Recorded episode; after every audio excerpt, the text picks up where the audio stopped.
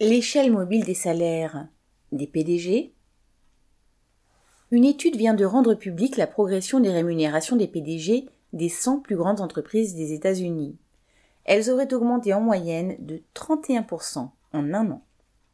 C'est bien plus, si l'on s'en tient aux chiffres officiels, que l'augmentation réelle des prix qu'ont dû subir des millions de travailleurs aux États-Unis comme ici. Mais ce que ces hauts PDG estiment indispensable pour eux le serait au moins tout autant pour que les travailleurs et les retraités puissent maintenir un niveau de vie pas trop dégradé. En matière d'augmentation, voilà un exemple à suivre. PS.